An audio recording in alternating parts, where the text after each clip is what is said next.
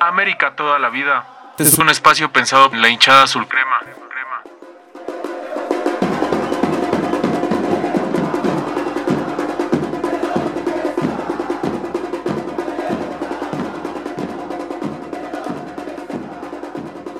Esta es la segunda entrega de América toda la vida y pensamos sinceramente que no podíamos darle una mejor continuidad a nuestro trabajo que hablando de Alfredo Tena y su regreso al club.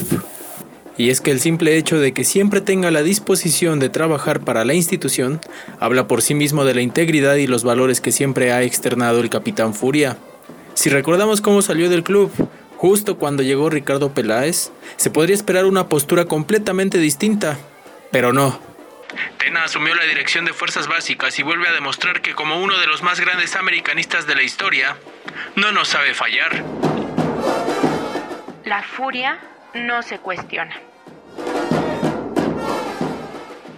Su regreso merece una amplia atención, porque él no estuvo viendo pasar el tiempo, ni tampoco estuvo de grillero, al menos no públicamente. Más bien aprovechó los días y se preparó Entonces, no es que regrese a casa con los argumentos de siempre, ni el discurso de las leyendas ochenteras, mucho menos tiene las manos vacías. Incluso podemos esperar mejores resultados en comparación a los que ya obtuvo con el histórico tetracampeonato de la sub-20. Técnica, temperamento e ilusión de trascender en América es lo que hoy le pide a los jugadores. Eso es lo que visualiza con Diego Laines, Edson Álvarez o Ricardo Marín. Y eso es lo que busca en los nuevos muchachos. ¿Han visto últimamente que Tena está ahí trabajando en cancha con los jugadores?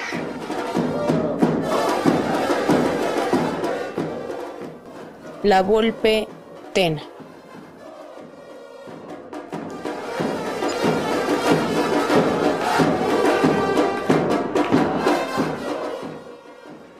Y a pesar de todo, el peso de Alfredo Tena no se compara.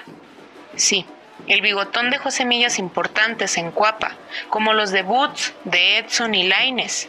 Pero siendo Tena quien tomó el cargo por el que se postuló la Volpe, la mayoría de los aficionados pudimos sonreír por el simple hecho de volver a tener al capitán en Cuapa.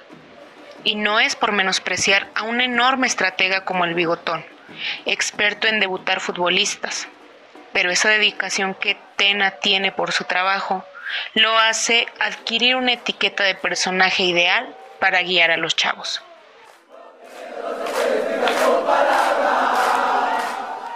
Su fidelidad. Y basta recordar que la relación que existe entre Tena y el americanismo es memorable, como un vínculo eterno que no necesita mayor carta de presentación y esta relación va más allá de directivos y jugadores transitorios. Y me brota lo romántico o lo bohemio, por supuesto. Pero es que de Tena se puede escribir un libro de anécdotas. Incluso, ya que tocamos el tema de Peláez, fue el mismo expresidente deportivo quien tiene una historia muy particular cuando recién entró a Cuapa y Tena ya era emblemático. Cuenta la historia que Peláez festejó exageradamente un gol durante un entrenamiento el capitán Furia fue directamente a calmar su festejo y con su peculiar carácter le hizo saber que acá, en América, lo que se festejan son los títulos. Y así de profesional es que parece que las ingratitudes que le han hecho distintas directivas ni lo inmutan. ¿Recuerdan que Tena fue quien llevó al equipo a la semifinal de Copa Libertadores contra Boca? Han pasado 17 años, pero ese recuerdo incluye la manera en que no le dieron continuidad a su proyecto y lo echaron de la dirección técnica. En 2011 volvió a tomar el cargo, digamos que en calidad de bombero, y la directiva fue quien no volvió a confiar en su capacidad.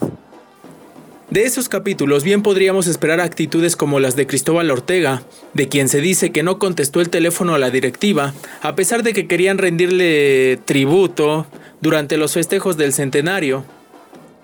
Pero lo que sea de cada quien, Siempre es bueno tener a alguien de casa haciendo las cosas al puro estilo del americanismo, y con Tena en Cuapa, seguro que las nuevas camadas tendrán su respectiva inyección de sangre y huevos.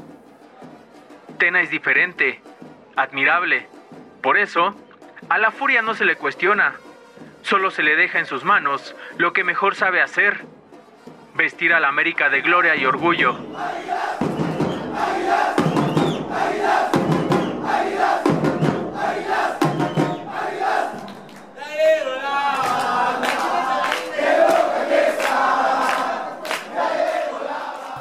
podcast América toda la vida. Es un espacio pensado en la hinchada azulcrema